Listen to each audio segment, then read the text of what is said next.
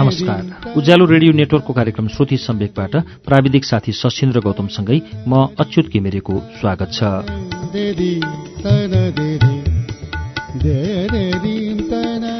श्रुति सम्वेकको आजको श्रृङ्खलामा हामी विश्वेश्वर प्रसाद कोइरालाको कथा संग्रह श्वेत भैरवी लिएर आइपुगेका छौं। श्वेत भैरवीभित्र संग्रहित राइटर बाजे कथा हामी आजको कार्यक्रममा सुनाउँछौ। गएको साता पनि हामीले श्वेत भैरवी संग्रहभित्रकै कथा सुनेका थियौं। अब अगाडि सुनौ विश्वेश्वर प्रसाद कोइरालाको कथा संग्रह श्वेत भैरवीभित्र संग्रहित कथा राइटर बाजे।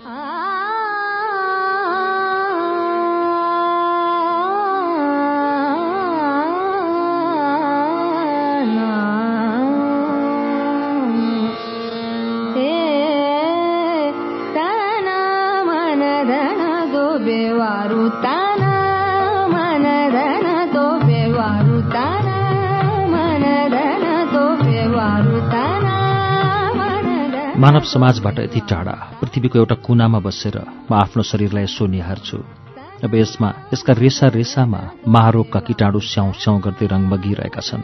यो डुँडो खोरन्डो शरीर पटपट फुट्दैछ। कतिसम्म टलपल गरिरहेको पीप पापको घडा फुटेको जस्तै ठाउँ ठाउँबाट बगिरहेको छ। दृष्टि पनि क्षीण हुँदै आएको छ। सायद यो शरीरको अन्तिम दिन पनि हो। यो शरीरको आरक्षण जसलाई मैले एकान्त मनले राइटर बाजेलाई अर्पिएर पनि उनको एकलौटी हुन सकिनँ।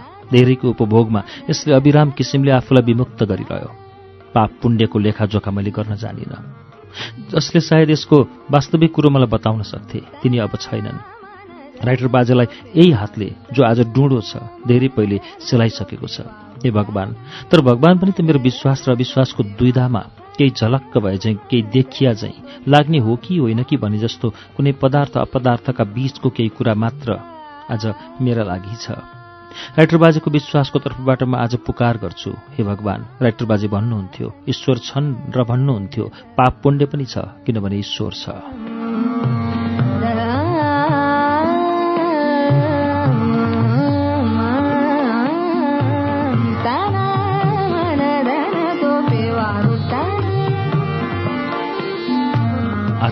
जब मेरा पिलपिलाउँदो आँखा सामुन्यको यो विराटतामाथि तमेलिँदै परिरहेका छन् तब मलाई अहिलेको निर्भाव विदाईको क्षणमा केवल दुई अनुभवले व्याप्त गरेको छ राइटर बाजेको प्रेम र गलित कुष्ठको असाध्य रोग।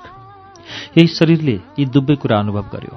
अन्तिम क्षणमा किन एकाग्रतासँग ईश्वरलाई सम्झिन खोज्दा केवल राइटर बाजे र कुष्ठको अनुभव मात्र मलाई हुन्छ? कि मेरो ईश्वरको पूर्ति ममा यी दुवै वस्तुको माध्यमबाट भएको छ? मेरो सम्पूर्ण जीवनको अनुभवको केन्द्र। मैले आर्जन गर्न नसकेको सार्थकता यही दुई कुरा हो। नत्र राइटर बाजे र कुष्ठ मेरो जीवनबाट झिकिएमा जुन नग्न रिक्तताका सामु म पहिलो दिन मातृगर्भबाट पृथ्वीमा अवतीर्ण भएँ। त्यही रिक्तताका साथ म आज पृथ्वीबाट फर्किरहेको छु। जीवनमा के पाइस् तैँले? कसैले मसँग प्रश्न गर्यो भने मैले भन्नुपर्छ प्रेम र कुष्ठ। ईश्वर पाइनस्? जीवनको अनुभवको सम्पूर्णता नै यदि ईश्वरलाई पाउनु हो भने प्रेम र कुष्ठमा पाएको उसलाई भन्न सक्छु।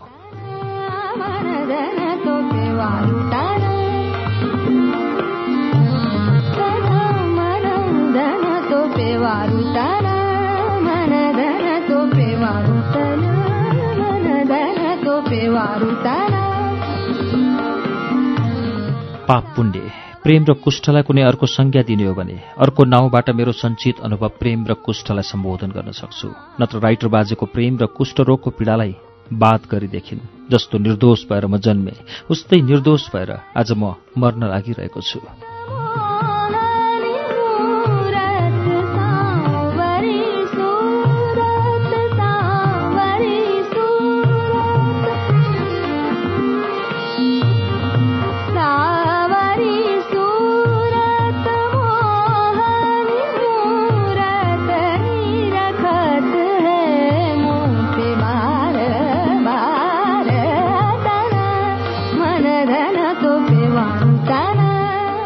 काठमाडौँको गल्लीमा थाङ्नु लाएर माग्दै हिँडिरहेकी एउटी भोटिनी बालिकालाई तीन नम्बर पहाडबाट जागिर खान सहरमा आएका राइटर बाजेले एक दिन अड्डाबाट फर्किँदा दया गरेर आश्रय दिँदै आफ्नो घरमा नल्याएको भए सायद त्यसले प्रेम नै पाउने थिए न कुष्ठ रोग नै। अरूको अनुभवले जे भनोस् मेरो अनुभवले त यही बताउँछ कि कुनै ठूलो कुरो नदिएर अर्को ठुल्ठुलो कुरो पाइँदैन त्यसै पाइँदैन। त्यसका लागि मूल्य चुकाउन तयार हुनुपर्छ। त्यसैले होला कुष्ठलाई प्रेम उपलब्ध हुने थिएन? थिएन सायद या थियो कि? जीवनको यो सानो अवधिमा सत्यको एकचोटि मात्र प्रयोग सम्भव हुन्छ। एउटा जीवन एउटा विशिष्ट अनुभव श्रृङ्खला र एउटा त्यसको विशिष्ट सत्यानुभूति। अरूहरूको जीवनको सत्य मेरो लागि असङ्गत छ बिल्कुल निरर्थक। अरूहरूको जीवनमा यदि प्रेम र पीडा सँगसँगै गएन भने के भयो त मलाई? मेरो लागि त प्रेम र कोड जम्ल्याहा भएर सँगसँगै आए।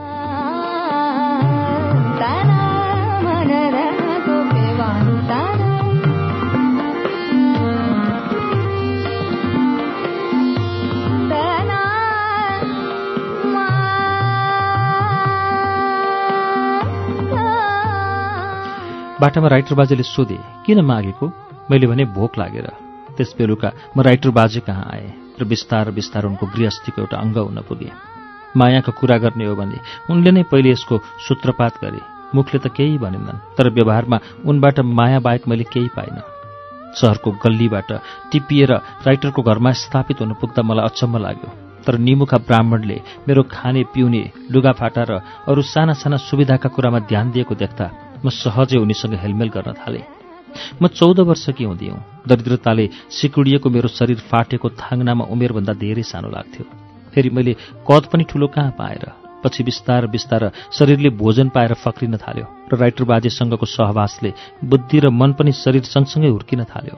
दुब्ला पातला खफटी राइटर बाजे जहाँका तै नै रहिरहे म भने बढ्दै गएँ। अन्त्यमा यो अवस्था आयो। उनको गृहस्थीको सम्पूर्ण भारलाई आफ्नो काँधमा स्वाभाविक ढङ्गबाट लिएर उनीसँग केही कडाईको व्यवहार गर्दै म भन्न थालेँ यो एक कचौरा दुध खानै पर्छ राइटर बाजे। नत्र जिउ कसरी लाग्छ? उनी नबोली मेरो हातबाट कचौरा लिएर दुध पिउँथे म उभिएर हेरिरहन्थेँ।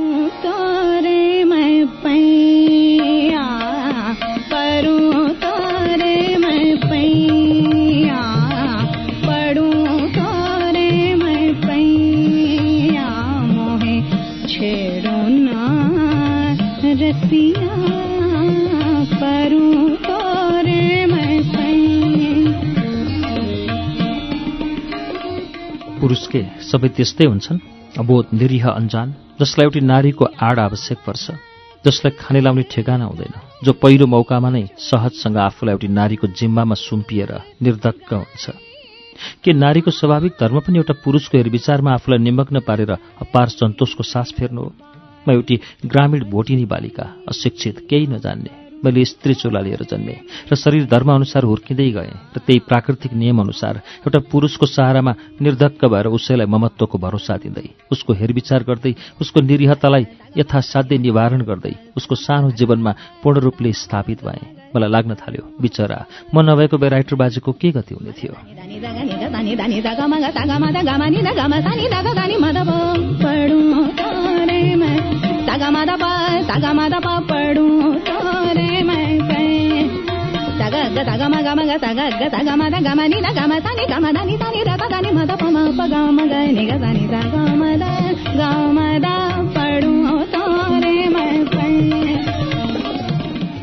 राइटर बाजेले पनि म माथिको आफ्नो निर्भरताको पूरा प्रमाण दिएर एक दिन भने ल यो मेरो यस महिनाको तलब र बाकसको साँचो पनि।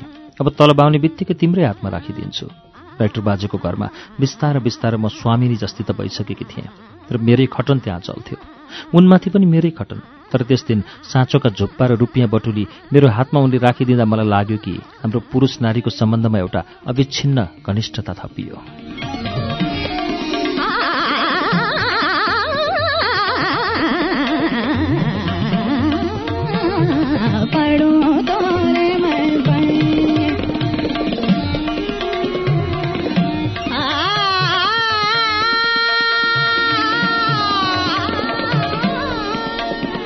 मैले रुपियाँ र चाँचो हातमा लिन त लिएँ तर मेरो मुख त्यसै रातो भयो र लाजले मुन्टो फर्काएँ। उनको बाणीमा पनि एउटा अनौठो रसाएको घोक्रोपन थियो जब उनले भने किन लाज माने कि लाजले खप्न नसकेर भागेर म आफ्नो कोठामा आएँ। हातको बटुवा र साँचोको झुप्पालाई हेरिरहेँ। मेरो मन त्यसै रमाइलो भएर फुरुक्क फुरुक्क हुन्थ्यो। हठात मलाई लाग्यो मेरो स्वयम्वर भएको छ।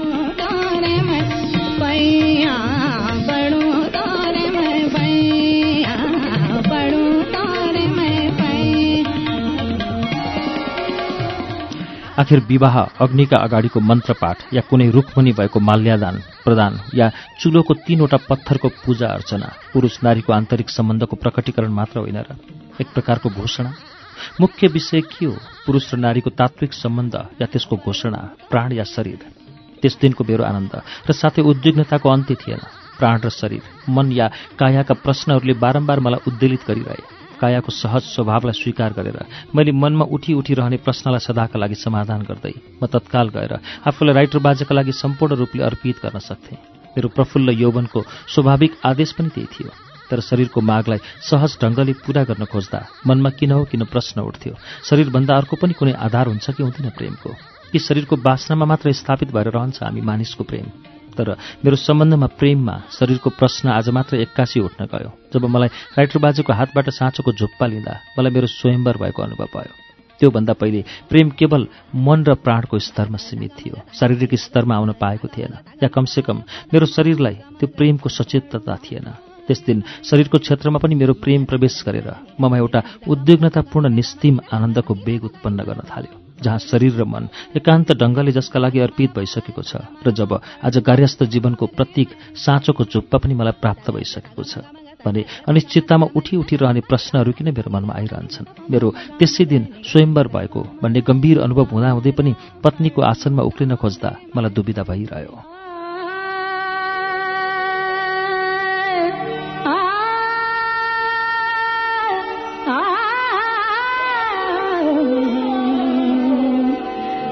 सारी गुलाबी चुनरिया रे रंग सारी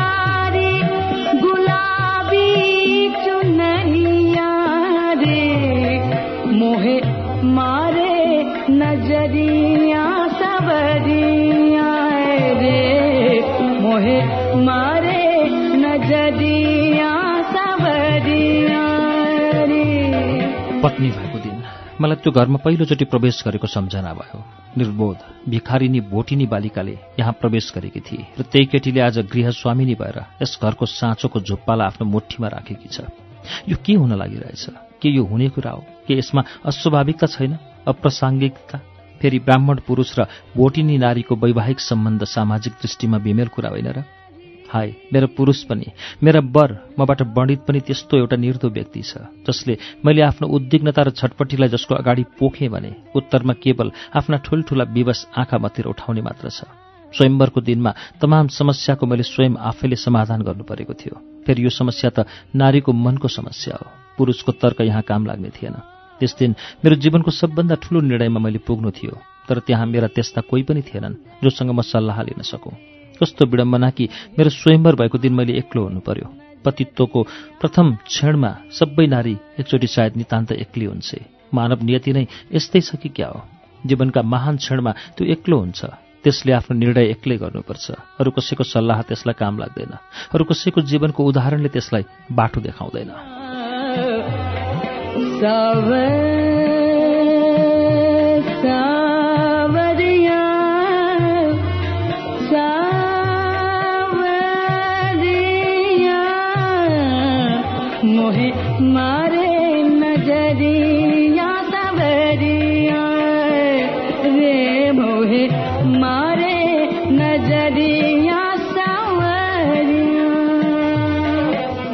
एलम्बुमै घर गृहस्थी गरेर बसेकी मेरो जेठी दिदी चारवटा पतिकी पत्नी र तीन सन्तानकी माता उनले मलाई स्नेहसँग भनेकी थिइन् बहिनी किन यसरी भौतारिएकी? यहीँ आइज।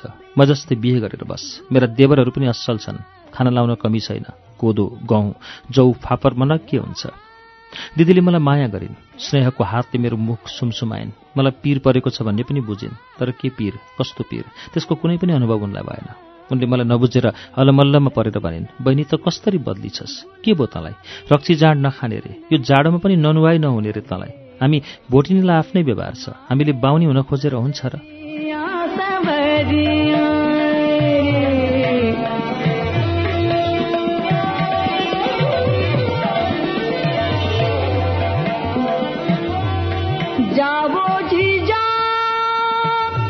जा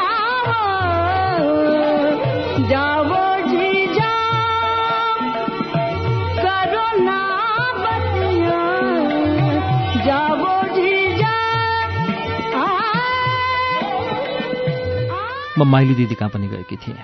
मेरी माइली दिदी केही मोटी सधैँ जसलाई हाहा हिही गरिरहनु पर्थ्यो जो अहिले बौद्धमा एउटा भट्टी थापेर बसेकी छन्।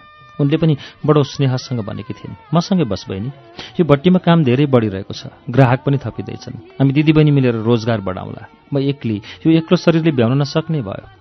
मैले जब उनलाई आफ्नो राइटर बाजेको कुरा भने उनले हाँसेर भनिन् के भएको छ तँलाई? एउटा बाहुनको त कुरा गर्छेस्। यहाँ मसँग बस भनेको त्यस्ता राइटर बाजे कति आउँछन् कति सधैँ साटफेर गर्न खोजिस् भने पनि पाउँछेस्।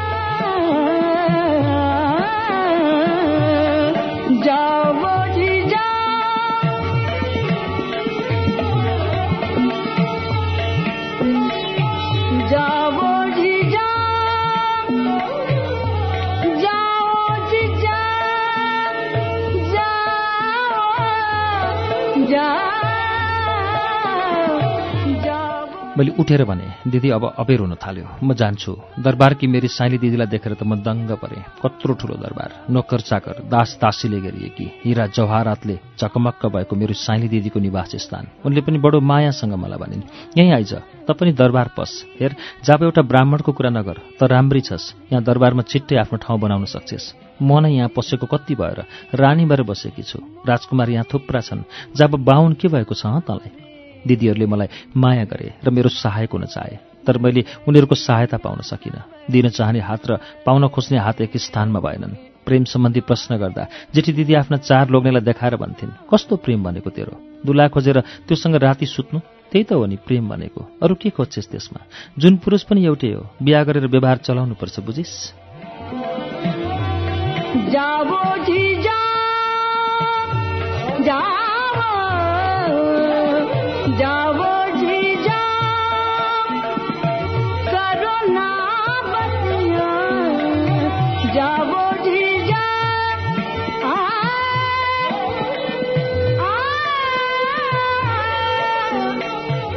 माइली दिदीले पनि भनिन् एउटा बाहुन राइटर र अर्को खत्री कप्तान या राणा जर्नेल अर्को नेवार सरदार सबै एउटै पुरुष हुन्। उनीहरू यो भट्टीमा पालैसँग आएर मसँग रमाइलो गरेर गएका छन्। साँच्चै केही फरक छैन बहिनी केही फरक छैन। साइली दिदीले पनि यस्तै कुरा गरेकी थिइन्। हाम्रो अरू के छ र? यो हाम्रो शरीर त हो नि। यसलाई बुद्धिमानी किसिमबाट प्रयोग गर्न सक्नुपर्छ। हेर्न यही शरीरलाई कसैलाई दिएर कसैलाई दिनदेखि बचाएर दरबारको सिँढी उक्लिँदै म राजा कि रानीसम्म भएकी छु। शरीरलाई बजाउँदै हिँड्न खोजेकी भए मलाई कसले माथि उकाल्थ्यो? बुझिस्? मैले कसैको कुरा बुझ्न सकिनँ। आजसम्म बुझ्न नसकेर अन्तिम क्षणमा पुग्न थालेकी छु। दिदीहरूका कुराबाट यति मात्र बुझ्या जस्तो लाग्यो। मानिसको महान निर्णय उसको आफ्नो व्यक्तिगत निर्णय हुन्छ। कसैको उदाहरण या सल्लाह उसलाई काम लाग्दैन।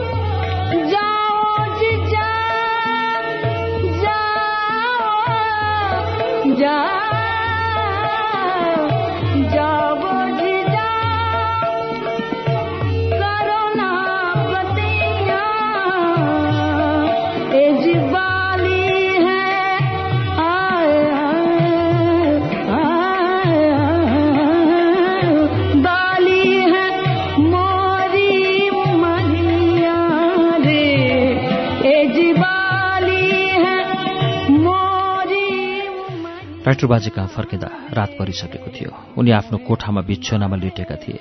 म कोठाभित्र पसेर भने म आएँ। मेरो हृदय र शरीरका बीचको द्वन्द मेरो मनका शङ्का उपशङ्का दिदीहरूका आग्रह सल्लाह मेरा जीवनका यावत प्रश्नहरू त्यस रात राइटर बाजेको सैयामा आफूलाई समर्पण गर्दा लोभ भएर गए। निश्चिन्त भावले निर्धकताका सँग मनसा बाचा कर्मणा पत्नीत्वको मर्यादित स्थानलाई ग्रहण गर्दा मलाई एउटा पूर्ण सार्थकताको अनुभव भयो। भोलिपल्ट कोठाबाट निस्किँदा शरीर र मनले सम्पूर्ण पत्नी भएर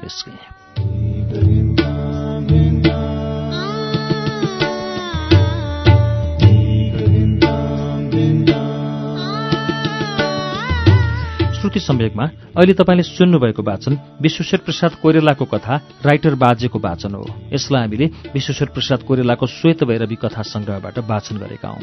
यो कथाको बाँकी अंश वाचन लिएर केही बेरमा आउनेछौ। उज्यालो सुन्दै गर्नुहोला।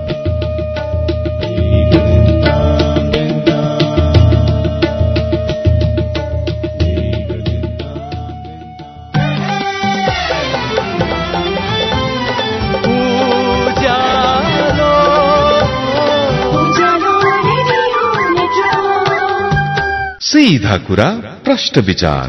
उज्यालो रेडियो नेटवर्क।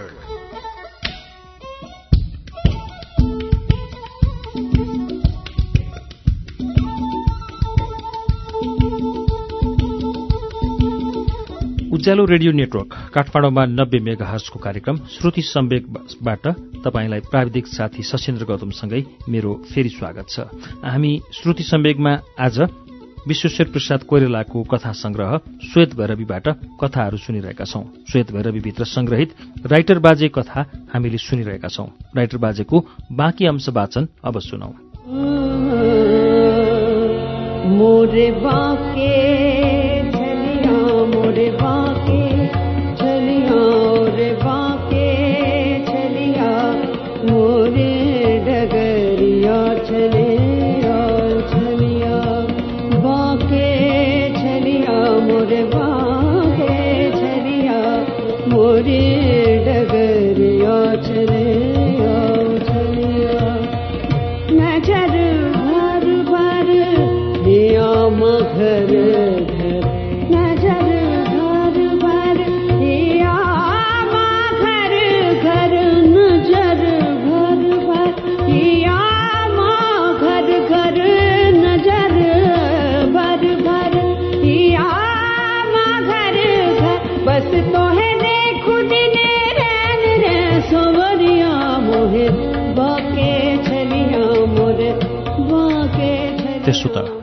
व्यवहारमा बाहिरी केही फरक आएन। पहिले पनि छिमेकका सबैले हामीलाई पुरुष र पत्नीको रूपमा कल्पना गरेर केही कुरा काटेका पनि थिए।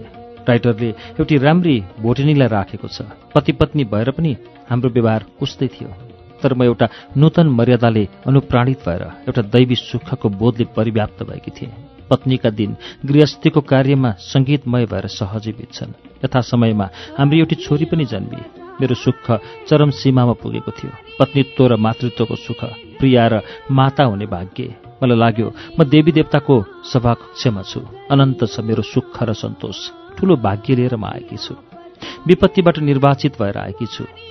ईश्वरबाट नै रोजिएकी के त्यस प्रकारको मेरो विचार मेरो त्यस आनन्दावस्थामा स्वाभाविक थिएन र अभिमान र गर्वले फुर्किएकी होइन म। परमानन्द र परम सन्तोषमा स्वाभाविक रूपबाट आउने विचार होइनन् र यी जब म आफ्नै दिदीहरूलाई सम्झिन्थेँ मलाई लाग्थ्यो हाय उनीहरू कत्रो महान सुखबाट वञ्चित भइराखेका छन्।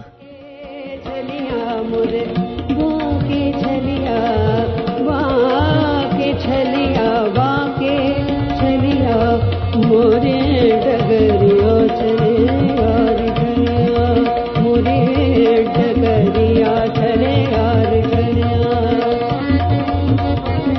मेरो सुखलाई सायद भगवानले पनि हेर्न सकेनन्। उनका हातका खेलौना रे हामी। के हामीलाई त्यो सुखको चरम सीमामा पुग्ने अधिकार छ जहाँ हामी ईश्वरका बीचको पार्थक्य रेखा धुमिल भएर मेटिन्छ? मानव सुखले पनि के विधताको ईर्ष्यालाई कोट्याउँदैन या नियतिबाट रोजिएकी भनेर जस्तो लहरलाई समुद्रले धारण गर्छ आफ्नो आनन्दको लहरलाई धारण गर्ने मेरो शरीरले कुष्ठको साक्ष्यलाई पनि सदाका लागि वहन गर्नुपर्ने एउटा ईश्वरी नाम हो। प्रेम गर्न चाहन्छौ भने त्यसका लागि उपयुक्त मूल्य पनि चुकाउनुपर्छ ईश्वरको समकक्षी हुनु छ भने नर्कको बाटो हिँडेर गरल पान गर्न नबिर्स। यी कुरा त मैले आफ्नो जीवनका घटनाबाट झिकेका सत्य हुन्। मेरो सत्य प्रेमको वरदान र कुष्ठको अभिशाप। मेरो जीवनको यमज सत्य आनन्द र पीडा स्वर्ग र नर्क। मानव जीवनको एउटै गर्भस्थानमा अङ्कुरित हुन्छन् र एउटै जीवन रसले दुवैले समान पोषण प्राप्त गर्छन्।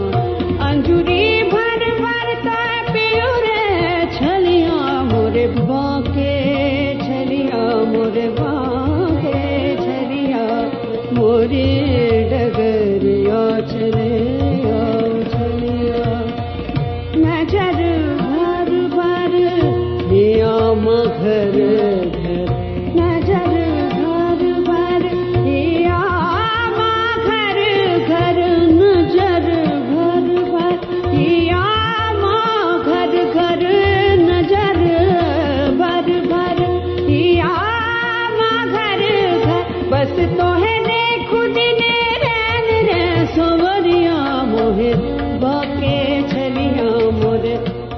यस्तो निर्मम नियम नहुँदो हो त। हाम्रो तीन प्राणीको अनन्त सुखमा हठात वज्रपात हुन थाल्ने थिएन। पहिले हाम्रो छोरी मरी। मातापितालाई ठूलो वियोगमा पारेर कुन कुन महापथमा प्रस्थान गरी। त्यसको केही महिनापछि राइटर बाजे मेरा पति मेरो जीवनको एकमात्र आधार पनि क्षयरोगले क्षयग्रस्त भए। उनको जागिर गयो। जीवन निर्वाह गर्न पनि गाह्रो हुन थाल्यो। हे भगवान किन तिमीले सुख दुःखलाई अनुभव गर्न सक्ने क्षमता भएको चेतना प्राणीलाई कर्तव्य कर्तव्यको विवेचन शक्ति दिएनौ? पाप र पुण्य दुई विरोधी तत्व जीवनमा सङ्घर्षरत छ भन्ने त सायद ज्ञान दियौ तर कुन पक्षमा पुण्य छ र कुन पक्षमा पाप त्यसलाई छुट्याउन शक्ति दिएनौ रामले बाली र अङ्गतलाई छुट्याउन सकेनन् रे। र त्यसो हुनाले उनले अङ्गतलाई माला पहिराएका थिए भन्छन्। हाम्रो जीवनमा पुण्य पनि त्यस्तै माला धारण गरेर किन आउँदैन? किन पाप र पुण्य एउटै अनुहार लिएर हाम्रा सामुन्य खडा हुन्छन्? कि पुण्य भनेर हामी पापलाई अङ्कमाल गर्छौँ र पाप सम्झिएर पुण्यलाई बहिष्कार गर्छौँ? कि पाप पुण्य भन्ने कुनै तथ्य छैन मानव जीवनमा? सपनामा देखिएका दुई प्रकारका भ्रम हुन् पाप र पुण्य जे होस् यस कुराको उत्तर नपाएर म आज जीवनको अन्तिम क्षणमा पुगिसकेँ। हे भगवान् के हो पाप? के हो पुण्य मोरे डगरिया चले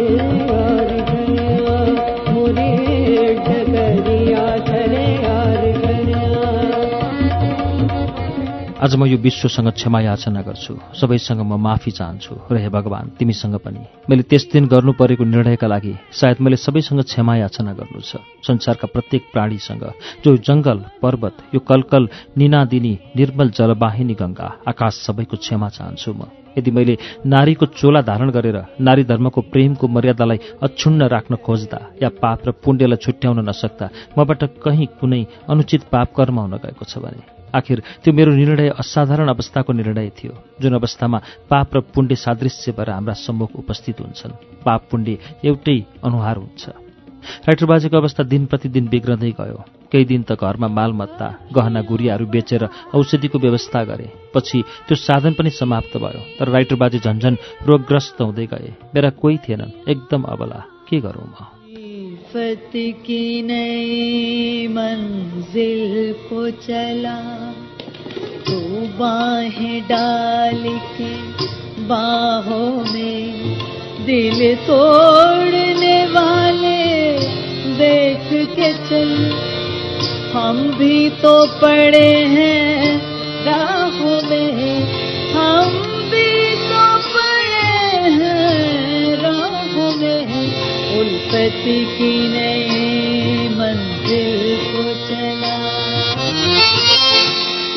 त्यस समय मेरो धर्म के थियो मलाई अझै थाहा हुन सकेको छैन। मर्न लागेको आफ्नो पुरुषलाई स्वयं आफ्नो उत्सर्ग गरेर पनि उसलाई बचाउन चाहनु के नारीको धर्म होइन। धर्म अधर्मका कुरा नीति अनीति र सदाचार दुराचारका प्रश्नहरू पनि मलाई लाग्यो जुन सङ्कटको स्थितिमा म पुगेकी थिएँ। त्यहाँ पुगेर तिनले मलाई स्पर्श गर्न सकेका थिएनन्। साधारण स्थितिमा मनुष्य समाजका लागि व्यवहारोपयोगी शास्त्रोक्तिहरू असाधारण स्थितिमा परेको एकाङ्की मानवजीलाई सहायकारी हुँदो रहेनछ। डुब्न लागेको मानिसको स्थितिमा नीति वचन अप्रासङ्गिक भए जस्तै मलाई लाग्यो म डुबिरहेकी छु।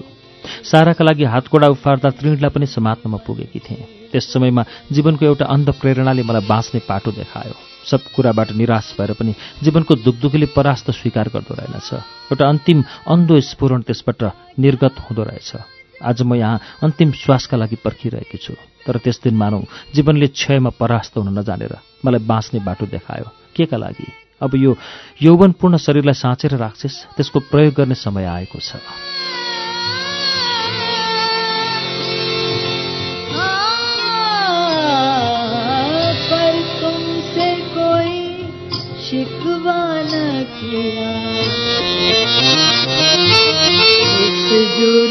को भी शामिल कर लो। मेरे मासूम गुनाहों में दिल तोड़ने वाले देख के चल। हम भी तो पड़े हैं राहों में। हम भी तो पड़े हैं राहों में। उल्फत की नई यी पतिव्रत तथा नारी धर्म दुई पृथक मार्ग हुन् जसको विभेद साधारण स्थितिमा दृष्टिगोचर हुँदैन तर जुन चरम स्थितिमा म पुगेकी थिएँ त्यहाँ भने ती मार्ग स्पष्ट छुट्टिया देखिन्छन्। ममा रहेकी पत्नीले भन्छे तिम्रो त एउटा मात्र पुरुष छ अरू परपुरुषसँगको सहवास कुनै अवस्थामा पनि स्वीकार गर्नुहुन्न तर नारी भन्छे कि आफ्नो पुरुषका खातिर पनि त्यो वर्जित छ? पुरुषको हितका लागि नारीले गर्न नहुने कुनै कार्य छैन। पत्नीको मर्यादाको सीमा सायद होला। तर के नारीको प्रेमको सीमाङ्कन कसैले गर्न सकेको छ? आखिर पत्नी भनेको नारीत्वमाथि उभिएको एउटा मूर्ति त हो नि। त्यस दिन मैले भने अब म केही रहेन। माता पत्नी भगिनी कन्या केही रहेन। यी सबै रूप मबाट झरेर गए। म सीमित हुँदा हुँदै मौलिक नारीत्वमा केन्द्रित हुन पुगे। मैले भने यो शरीर दिएर पनि तिमीलाई बचाउँछु राइटर बाजे। फिर आज है क्यों? हम बेगाने तेरी बेरहम निगाहों में दिल तोड़ने वाले देख के चल। हम भी तो पड़े हैं राहों में। हम भी तो पड़े हैं राहों में। उल्फत की नई मंजिल को चला। त्यस राति र त्यसपछि अनेक त्यस्तै रातिमा म बेस्या सैयामा सुतेर राइटर बाजेले अर्को कोठामा खोकेको सुन्थेँ। म प्रार्थनाको बाणीमा मनमा नै भन्थेँ राइटर बाजे यो मेरो जाब शरीरलाई अर्पेर पनि तिमीलाई बचाउँछु। राइटर बाजे उता खोक्थे। म आफ्नो शुल्कको रुपियाँ मुठीमा दृढतापूर्वक अठ्याउँथेँ। यति दिनपछि आज मेरो यस दुनियाँबाट विदा हुने दिनमा यी कुराहरूलाई सम्झिँदा ममा कुनै भाव जागृत हुँदैन। मैले जीवनमा गर्ने नगर्ने यावत काम सिद्धाइसकेको छु। अब त केवल यो आकाशमा आफ्नो अन्तिम श्वास फ्याँकिदिनु छ। तर तिनताका म यस्तै निर्द्वन्द थिइनँ। प्रत्येक सन्ध्यामा बत्ती बालेर म जब बेस्याको श्रृङ्गार गर्न थाल्थेँ कर्तव्य कर्तव्य पाप पुण्यको कुनै निष्पत्तिमा नपुग्न सक्ने अनिर्णयात्मक विचारहरूबाट आन्दोलित भइरहन्थे। मेरो तिनताकाको जीवनमा दुई पक्ष थियो। क्षय जर्जर फोक्सोबाट निस्केको खोकी र बेस्यासैयामा भोगदान क्षयरोग र गणिका वृत्ति। पापको पात्र के हो? जीवनको कलुषता कुन भाँडोमा आउँछ? पापको स्थल कहाँ छ जहाँ त्यो जरो हाल्न सक्छ? शरीर या मनमा? मन निस्सङ्ग भएर शरीरले मात्र गरेको कार्य के त्यस्तो आधार हुन सक्छ जसमा पाप अड्न सकोस्? मनको निर्मलतामा नुहाएर के शरीरको पापको मोचन हुँदैन? वेश्या शरीरमा पतिव्रता प्राण जीवित रहँदैन र। मलाई लाग्थ्यो वेश्या सज्जामा सुतेको शरीर मेरो होइन म त्यहाँ हुन्न म त हुन्थेँ अर्को कोठामा जहाँ राइटरबाजी खोकीले विवल भएर रुग्ण शैयामा छटपटाइरहेका हुन्थे। उनको करुणाद्र आँखालाई म देख्थेँ र रोगले जर्जर भएको उनको अनुहारलाई। सकती नहीं मंदिर मन्त्रि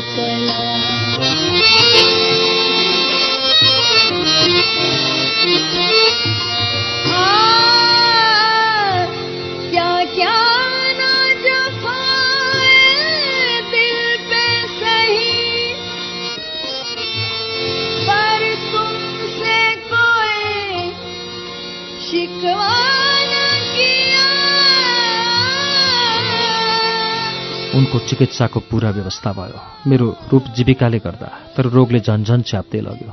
उनको मृत्युमा मलाई सन्तोषको एउटा मात्रै सहारा रह्यो। मेरो भाग्यको कस्तो विडम्बना कि त्यो सहारा त्यही गणितका वृत्ति थियो जसद्वारा मैले यथाशक्य उनको औषधि मूल्यको व्यवस्था गर्न सकेँ। उनलाई बचाउन मैले कुनै कुरा गर्न पनि बाँकी राखिनँ। बेस्यासम्म पनि भएँ यही मेरो सानो सन्तोषको कारण थियो। मैले बचाउन सकिनँ। यो ईश्वरी न्याय उनको मात्र अन्तिम निर्णय हो जसमाथि हामी प्राणीको कुनै उजुर चल्दैन। तर हे मेरा राइटर बाजे। मेरो सामर्थ्यको चरम सीमासम्म पुगेर मैले जति गर्न सक्थेँ गरेँ शरीर दिएर पनि सानो सन्तोष यसैमा छ। भन्न त मैले भने मन निष्प्रिय पारेर शरीरले गरेको कामको भोग लाग्दैन। तर यसलाई पनि त निश्चिन्ततासँग म भन्न सक्दिनँ कि मनलाई चटक्क अलग पारेर पनि मेरो शरीरले आफ्नो भावलाई पूर्ण रूपले निर्मूल पार्न सक्यो। कोड के एउटा अभिशाप हो? त्यो जीवनको कलुषता हो। जो मनको निर्मल गङ्गामा स्नान गर्दा गर्दै पनि कहीँ शरीरको कुना काप्चामा अडेर रहेको पाप फुट्न गएको हो। आज मलाई सम्झना हुन्छ। त्यो युवकको जो मेरो शुल्क लिएर एक रात म कहाँ आएको थियो।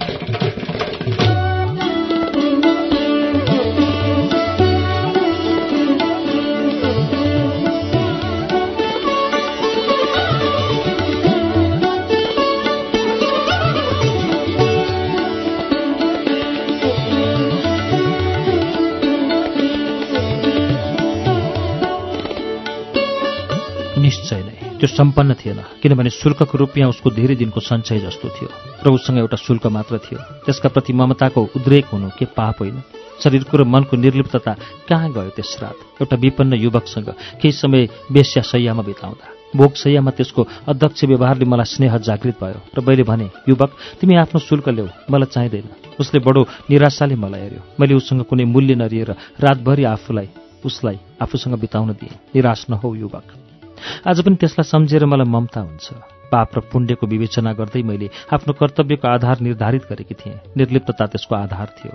तर त्यस राति त्यो युवकले मेरो निर्लिप्तताको आधार नष्ट गरिदियो। म पुनः नाङ्गी जस्ती भएँ। निरावरणा निस्सह्या शरीरले आफ्नो स्वभाव छाड्न सकेन भने पछि यसले आफ्नो प्राकृतिक नियमअनुसार सुख र क्लेशको शरीर धर्मलाई निर्मूल गर्न सकेन भने के त्यसले पापको भागी हुनुपर्छ? कुष्ठको छाप त्यसले धारण गर्नुपर्छ? यो कस्तो न्याय हो भगवान्? मानवलाई तिमीले किन त्यस्तो दुर्बल प्राणी बनायो?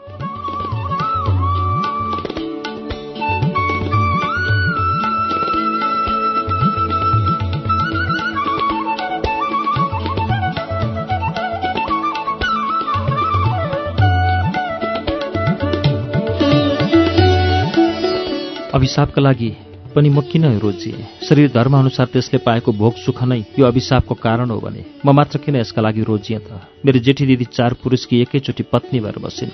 मेरी माइली दिदीकी वृत्ति पनि त रूपजीवी प्रवृत्ति थियो। मेरी साइनी दिदी रानी पदमा आसिन हुन आफ्नो रूप र शरीरको ठाउँ ठाउँमा प्रयोग गर्दै गइन्। किन विधाताले सबभन्दा सानी बहिनीलाई मात्र अभिशापको छाप लगाएर मानव समाजबाट बाहिर निष्कासित गर्यो? जुन दिन राइटर बाजेको मृत्यु भयो म विधाताको कठोर निर्ममता देखेर स्तब्ध भएँ। मेरो केही चलेन। त्यो शून्य घरमा म संज्ञाहीन जस्ती भएर यताउति हल्लिरहेँ। रुग्ण कण्ठबाट निस्कने गरेको अशक्त खोकीको आवाज हठात थामिँदा महान शून्यता एउटा ठूलो रिक्तताको त्यो घरमा व्याप्त थियो। मैले देब्रे हातको हत्केलाले निधारको सिन्दुर मेटेँ। वैदव्य स्थितिमा प्रवेश गर्दा मलाई लाग्यो एउटा अनन्त शून्यमा म प्रवेश गरिरहेकी छु। वेश्यालय बन्द भयो। राइटर बाजी अब रहेनन्। एउटी विधुवालाई छाडेर उनी अनन्तको बाटो लागेर गए। त्यही दिन मैले देखेँ मेरो नाकको टुप्पोमा एउटा सेतो टाटो कुष्ठरोगको प्रथम चरण। धेरै बेरसम्म सिन्दुर पुछिएको निधार र कुष्ठरोगको टाटो भएको नाकलाई हेरिरहेँ। मलाई लाग्यो अब यी दुई वस्तु मात्र मसँग रहे पछिसम्मका लागि।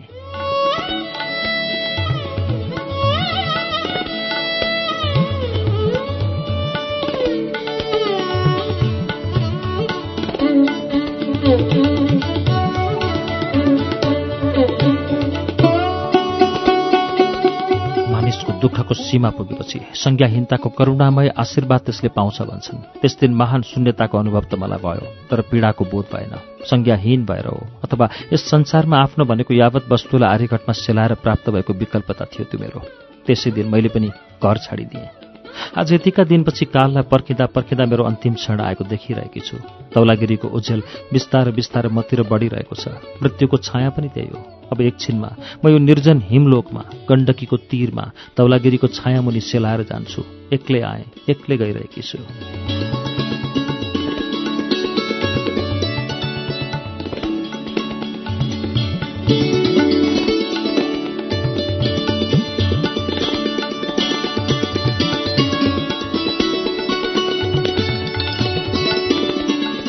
जीवनमा मानिसले एउटै मार्ग मात्र रोज्न पाउँदो रहेछ। एकचोटि रोजेपछि त्यही मार्ग बाहेक अरू बाटो त्यसका लागि उपलब्ध हुँदो रहेनछ। मैले रोजेको बाटोमा हिँडेर म आज बाटोको अन्तिम छोरमा पुगेकी छु। मैले दिदीहरूको बाटो रोजेको भए के हुने थियो? थाहा छैन। अहिले यसको विवेचना गर्नु पनि व्यर्थ छ। तर मैले रोजेको बाटोमा कसैले पाउन नसकेको वस्तु मैले पाएँ। मेरो मात्र आफ्नो राइटर बाजेको प्रेम। लुली र डुँडी भएर पनि त्यो प्रेमको न्यानो अझै मेरो मुटुमा विद्यमान छ। यो अन्तिम घडीमा पनि विधाताले पुनः मलाई आफ्नो मार्ग रोज्ने अधिकार दिए भने राइटर बाजेको प्रेमको आशीर्वाद पाउने बाटो। मैले हिँडिसकेको त्यही पुरानो बाटो मात्र छ भने त्यसैलाई रोज्छु र पुनः त्यो मार्गमा हिँड्दा अभिशापको रूपमा मैले भोग्नु परेको कुष्ठको व्यथालाई दोस्रोचोटि पनि अङ्गीकार गरेर यस हिमलोकमा सेलाउन आउनेछु। अब धेरै समय छैन। दृष्टि मलिन हुँदै आयो। गण्डकीको ध्वनि कानमा छिणतर हुँदैछ। दौलागिरीको छायाको टुप्पोको स्पर्श मेरो कुष्ठ शरीरले गरिसक्यो। हे संसार विदा राइटर बाजे म आएँ।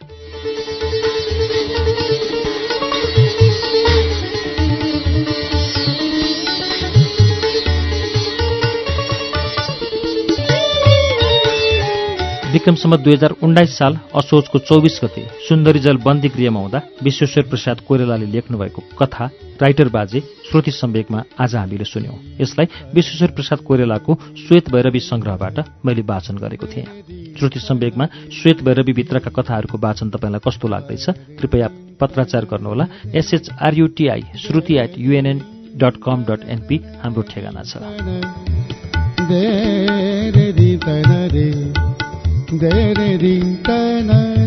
त श्रुति सम्वेकको अर्को श्रृङ्खलामा फेरि भेटघाट हुने नै छ। तबसम्मका लागि प्राविधिक साथी सशिन्द्र गौतम र म अच्युत घिमिरे विदा चाहन्छौ। नमस्कार शुभरात्रि।